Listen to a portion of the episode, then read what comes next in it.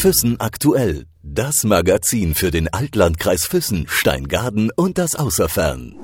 Exklusivinterview. Er ist überzeugter Blues- und Rocksänger und Songwriter. Gebürtig ursprünglich in Unterfranken. Mittlerweile hat er drei Platten veröffentlicht. Im Dezember 2013 gewann er die dritte Staffel der deutschen Castingshow The Voice of Germany und spätestens seit März 2015 kennt ihn die gesamte Republik seit der Geschichte mit dem Vorentscheid zum Eurovision Song Contest.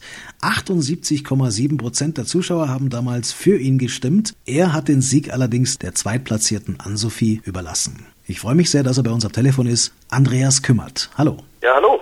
Andi, wir freuen uns auch schon wahnsinnig auf dein Konzert. Äh, es wird Freitag, der 29. Juli sein hier bei uns in Füssen. Ich muss gleich mal so fragen vorweg. Ähm, ist dir das Allgäu bekannt von vornherein? Ähm, nicht wirklich, nee. Also wir waren da bisher noch nicht, soweit ich weiß. Oh, das wird Neuland für dich, so gesehen. Für alle diejenigen, die noch nie auf einem Andreas Kümmert-Konzert gewesen sind, wie kann man das beschreiben? Was macht's aus? Puh, das ist natürlich äh, als agierender Musiker auf der Bühne immer schwer zu erklären, weil wir ja äh, nie im Publikum selbst sind. ähm, auf jeden Fall äh, Ehrlichkeit und äh, Herzblut und alle Energie, die wir freigeben können. Ich habe gelesen in deiner Biografie, ähm, du hast äh, irgendwann mal die Plattensammlung deines Vaters entdeckt. Was standen denn da für Platten drin? Also da stand äh, so einiges drin, Genres, äh, von, von ABBA bis Zabba, würde ich sagen. Ähm, mich haben fasziniert so ein paar äh, alte Black Sabbath-Platten damals schon, die Eagles, Boston, lauter solche Sachen eben. Und äh, ja, so bin ich so ein bisschen in diesen in diese Blues Rock'n'Roll Schiene rein äh, gerutscht als sehr junger Mensch schon. Mit neun Jahren hast du ja schon Schlagzeug gelernt, das war relativ relativ jung so gesehen. Mit 13 kam die Gitarre hinterher, oder? Also ich habe äh, ja wie gesagt mit neun angefangen, mit 13 äh, das hat sich im Prinzip zufällig ergeben. Mein Bruder wollte Gitarre lernen, hat äh, eine bekommen zum Geburtstag und hat diese dann äh, ja angerührt nach ein paar Wochen und dann habe ich mir die geschnappt und habe mir das äh, autodidaktisch beigebracht so und mir Sachen rausgehört und mir das drauf gearbeitet. Du hast in verschiedenen Schülerbands äh, gespielt, zuerst als Schlagzeuger, später immer öfter als Sänger, dann äh, deine Band Silent Cry und dann kamen die ersten Auftritte. Wann hast du denn gemerkt, Andi, ähm, dass, dass Musik dein Weg ist? Also wahrscheinlich unbewusst habe ich das schon sehr früh mitbekommen, eben in der Zeit, als ich äh, auch angefangen habe, Schlagzeug zu spielen und das mir relativ leicht von der Hand gegangen ist. Beschlossen habe ich das allerdings dann erst viel später, so mit, ich würde sagen, so mit 19, 20 habe ich beschlossen, dass, zu meinem Lebensweg und zu meinem täglich Brot machen möchte quasi. Du gibst sehr viele Konzerte auch, ähm, wenn man so mal in deinen Tourplan reinguckt, der ist ziemlich prall gefüllt. Woher kommt der Antrieb äh, für deine Musik und vor allem auch für das Live-Leben, also für das, für das Musikleben auf der Bühne? Ja, der Antrieb kommt äh, von der Leidenschaft, denke ich. Also ich mache das gerne, ich liebe es, Musik zu machen und es ist halt was Faszinierendes, was der Mensch da äh, für sich entdeckt hat, schon sehr früh. Einfach, dass man mit Tönen ganz toll Emotionen überbringen und übertragen kann und wahrnehmen kann. Das, ich finde, das ist was ganz Tolles und deswegen äh, möchte ich das gerne so beibehalten und ja, das ist so mein Antrieb, einfach auf die Bühne zu gehen und äh, Musik zu machen und im besten Fall springt der Funke natürlich über und äh, das ist halt sind magische Momente, die da passieren. Wie muss man sich das vorstellen, Andi, ähm, bei deinen Konzerten? Wie nah bist du am Publikum dran? Oder andersrum gefragt, wie nah ist das Publikum an dir dran? Sehr nah. Wir haben nicht irgendwelche äh, Barrier vor der Bühne, sondern ähm, meistens ist es so, dass die Leute direkt die Getränke auf die Bühne abstellen können. Und äh, ja, ich versuche live auf jeden Fall die Leute mit meiner Musik einzufangen und das Gefühl zu übertragen. Und da entsteht ja dann auch eine emotionale Nähe. Das ist auf jeden Fall, ja, ich würde sagen, die Leute sind mir sehr nah. Was sind so für dich persönlich ähm, die, die besten oder die besondersten Momente bei Konzerten? Gefallen bei den Konzerten selbst eigentlich das, was danach stattfindet, wenn die Leute nochmal kommen und man sich kurz unterhält und äh, ja, man sich halt austauscht einfach, was gefallen hat und was nicht so gefallen hat.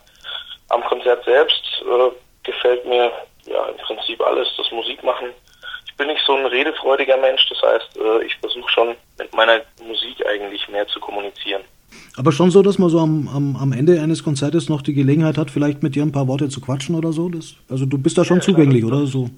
Das findet auf jeden Fall statt. Also das ist äh, im Prinzip gehört zum, zum Alltag. mhm. dass man sich danach noch am Merchstand trifft und äh, ja, je nachdem, was halt gewünscht ist, ein paar Autogramme geben und Fotos machen und halt ein bisschen quatschen.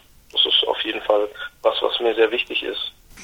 Ich meine, äh, mal ganz offen gefragt, was dir natürlich immer bleiben wird, das ist die Geschichte mit dem Eurovision Song Contest. Äh, nervt's dich äh, irgendwann mal, wenn du sagst irgendwie, du willst es äh, abhaken und dich auf deine Musik konzentrieren? Oder klar, gehört das irgendwie dazu, ähm, dass die Leute immer mal wieder kommen oder auch mal, auch mal nachfragen oder wie auch immer? Also es ist im Prinzip schon Standard, dass, dass man immer wieder mal darauf angesprochen wird, aber es gehört eben zu meiner Story, dass es passiert und äh, warum sollte ich es jetzt irgendwie ja? Lustig, du bekommst ja auch äh, zum Teil recht außergewöhnliche Fangeschenke. Ähm, äh, auf deiner Facebook-Seite hast du da mal was gepostet. Die Andreas kümmert Ostereier und sowas. Was, was hast du da schon alles bekommen? Also ganz am Anfang hat mal jemand mein Gesicht in, äh, in eine Wassermelone geschnitzt, so total kunstvoll. Das war so das, das mit das Coolste, was ich bisher bekommen habe und gesehen habe. Ohne Bart. man hat den Bart schon erkannt, auf jeden Fall, doch, klar. Ach so, okay. Wir haben ja hier, das weißt du auch, äh, die weltberühmten Königsschlösser Neuschwanstein und äh, Hohenschwangau. König Ludwig II. Nachdem du ja noch nie da warst, hast du vor, irgendwie ein bisschen Zeit hier zu verbringen, vielleicht die Schlösser anzuschauen oder äh, irgendwas dergleichen?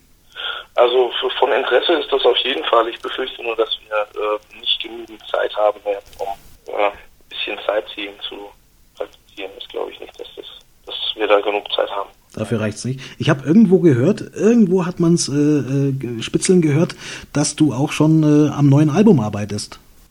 Genau, also wir sind seit Januar im Prinzip am neuen Album, haben da Ideen ausgetauscht, geschrieben.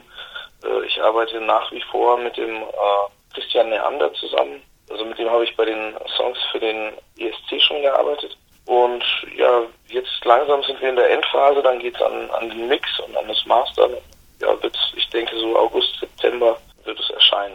Das heißt, bei deinem Konzert in Füssen, ähm, da werden wir dann vielleicht auch schon ein paar neue Stücke hören? Moment, also äh, im Augenblick haben wir ein Stück in der Setliste vom neuen Album. Und ja, vielleicht äh, probe ich bis dahin noch eins mehr ein, wer weiß. Mhm. Du hast am 20. Juli Geburtstag, das muss ich gleich so sagen. Ähm, am 29. Äh, neun Tage später dein Konzert bei uns in Füssen. Das heißt, es wird so eine nachträgliche Geburtstagsparty, oder? Ja, kann man so sehen. Wir haben allerdings äh, vorher schon auch äh, Auftritte, aber für Füssen wird es dann. Ja, aber ich meine, so richtig, so richtig feiern wirst du deinen Geburtstag dann natürlich hier bei uns in Füssen, oder? Ja, klar. Ja, natürlich. Auf was freust du dich äh, am allermeisten, wenn du irgendwo hinkommst, äh, wo du noch nie gewesen bist? Füssen ist jetzt für dich äh, Premiere, eine ganz neue Welt, eine ganz neue Bühne. Ähm, bist du irgendwie besonders gespannt oder so? Ja, Spannung ist immer ein bisschen da, weil man halt äh, von Stadt zu Stadt auch die Mentalität der Leute eben äh, kenne ich ja eben nicht vorher. Das heißt, äh, ich, ich bin da schon immer ein bisschen gespannt. Aber ich gehe davon aus, dass es super wird und ich freue mich auf jeden Fall auf die Leute. Das tun wir auch, Andi. Äh, vielen herzlichen Dank für deine Zeit. Alles Gute erstmal bis dahin. Natürlich viel Kraft für die Arbeit am neuen Album und dann freuen wir uns auf den 29. Juli, wenn wir dann deinen Geburtstag gebührend nachfeiern können in Füssen. Ja, alles klar, dann freue ich mich auch. Vielen Dank. Ciao. Füssen aktuell das Magazin für den Altlandkreis Füssen, Steingaden und das Außerfern.